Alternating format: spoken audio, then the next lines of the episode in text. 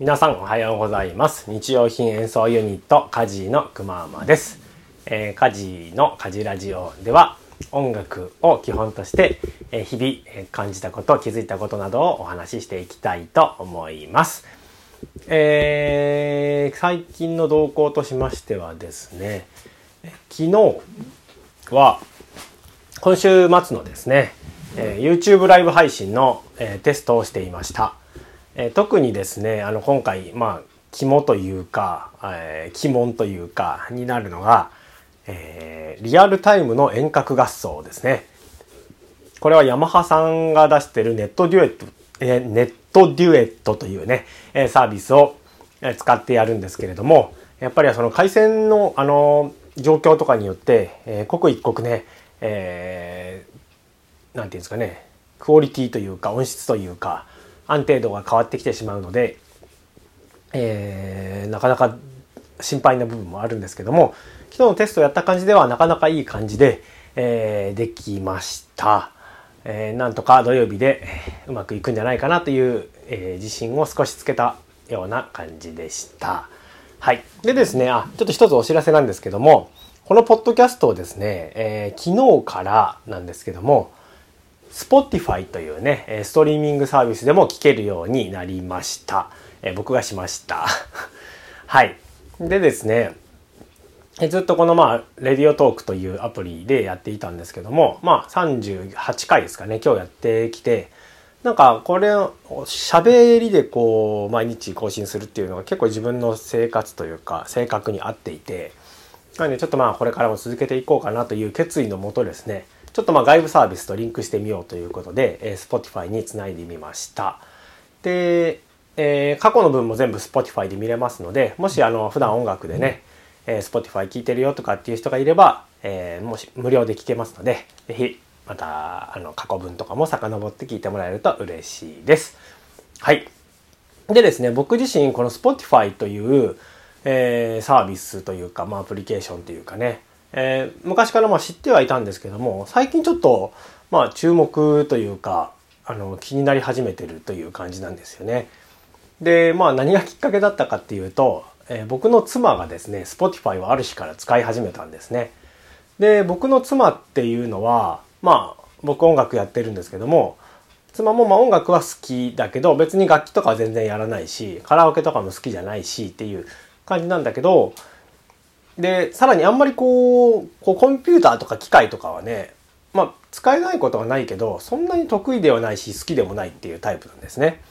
でストリーミングとかもねやらなさそうだなと思ってたんですけどもある日からこう急に Spotify を使い始めたと。でえー、そうなの？みたいな話でなんでやったのかなみたいなことを聞いたらどうやらですね嵐がね昔から好きなんですよね。それこそ小学校中学校ぐらいの時から好きであの本当ね何年前 ?25 年ぐらい前から？もう本当に嵐ができる前ぐらいから多分知ってるぐらいの感じだと思うんですけど好きだったみたいでで今でもまあねあのー、まあ、結婚してから子供が生まれてからはあんまり行けてないんですけどもコンサートとかに行ったりしてたんですね。でインスタグラムでですね今あの嵐さんがあのやってるらしいんですよねあのアカウント作って。でそれでなんか僕らの曲が Spotify で無料で聴けます。よかったら聴いてくださいみたいな感じの宣伝をされてたみたいで、で、それを聞いて Spotify をあのスマホに入れてみたと。へえと思って、なるほどなみたいな、本当にこう聞きたい人とかやっぱ聞きたいものがあれば、人っていうのは動くんだっていうのを、えー、認識した限りなんですけども、なるほどなと思います。そしてやっぱあの嵐さんの影響力の凄さですね。えー、僕たち一度ですね、あのテレビの特番で、えっ、ー、と年一やってるザ・ミュージックデイという特番がね、9時間ぐらいな長さのものがあるんですけども、それ去年ですね、出させていただきまして、で嵐の大野くんと松潤であとその対決形式になっててアルフィーの高見沢さんとあとベースの何さんだったかな？忘れちゃった名前 怒られるの聞いたら。はい。で対決するっていう感じでお二人と一緒にねあの講師役みたいな感じでショッキングを教えていたわけなんですけども、えー、その時もねあの、すごいね、テレビ見たよとかっていう反響があったんですよね。すごい面白かったんですけど、で、保育園の先生とか、保育園、自分が行ってる、あ、子供が行ってる保育園のね、先生とか、保育園の給食のおばちゃんとかからも、見ましたよみたいな、私嵐大好きなんですみたいなことを言われて、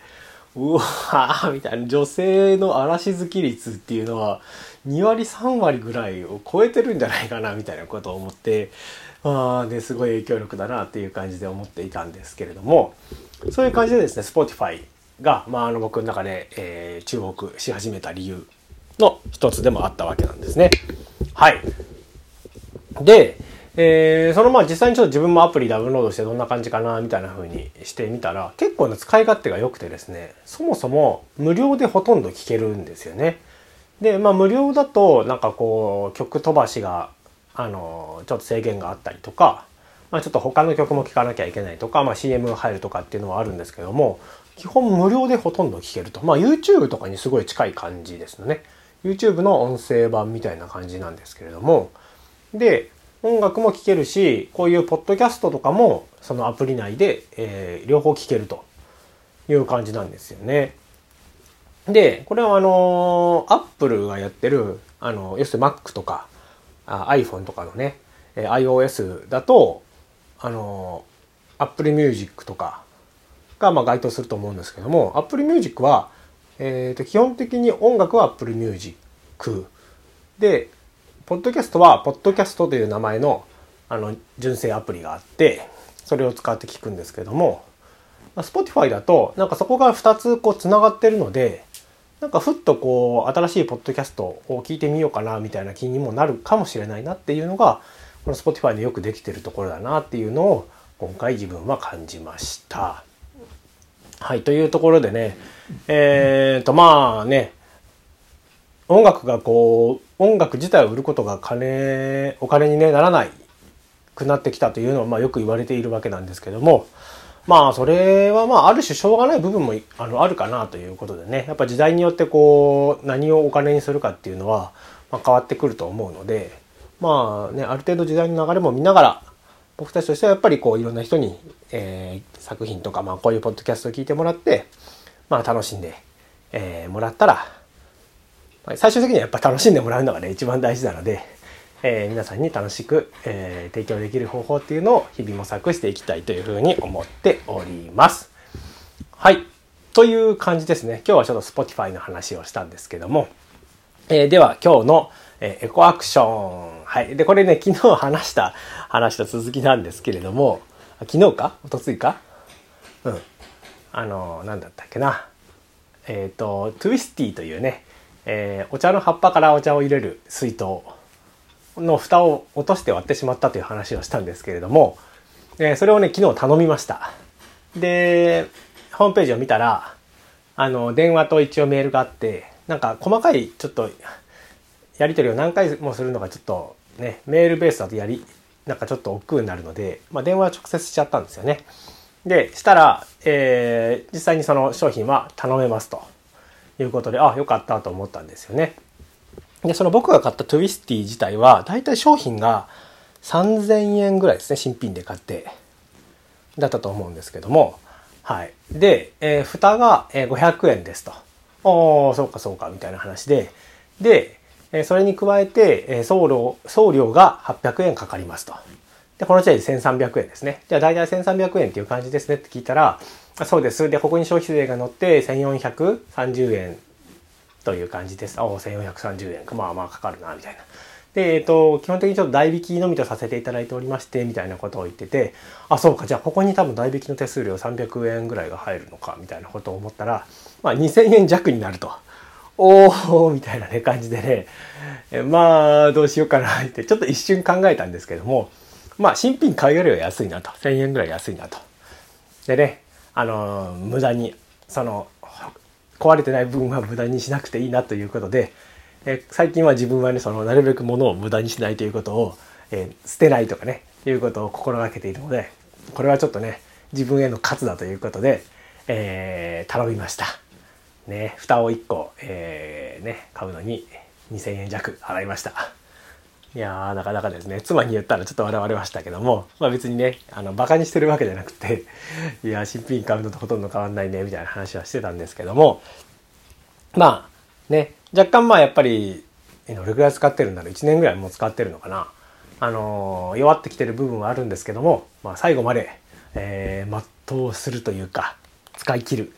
のが大事かな、みたいなことを僕は思、最近ね、思ってますので、まあこうすることでね、ちょっと商品に愛着も湧くかな、みたいな。今度は落とさないように気をつけようとかね、えー、思って、えー、自分への戒めでいいのかなっていうことで、えー、今回注文をしました。本当にね、こういう感じで、えー、メンテナンスね、あの、昨日ちょっと話したんですけども、特にこの iPhone、まあ、僕はずっと割と iPhone をこう何年、5、6年使ってるのかな。あの、代替えで使ってるわけなんですけども、あの、画面とかがね、割れたりとかね、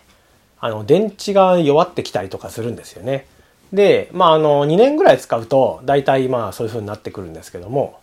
で、えー、2年ぐらいすると大体ね、保証も終わるんですよね。あの、アップルとかの。で、そうなってくると、もうあの、壊れるのを待つか、まあ、高いお金を払って交換するかみたいな話なんですけども、ネットをね、調べるとね、あの、ばらしてパーツだけ、あの、買って修理する方法みたいのが載ってるんですよね。もう誰かすごい丁寧にね、書いてくれてるんですよね、親切にね。なので、そういうので僕結構電池とか画面とかを何回もね、変えましたね。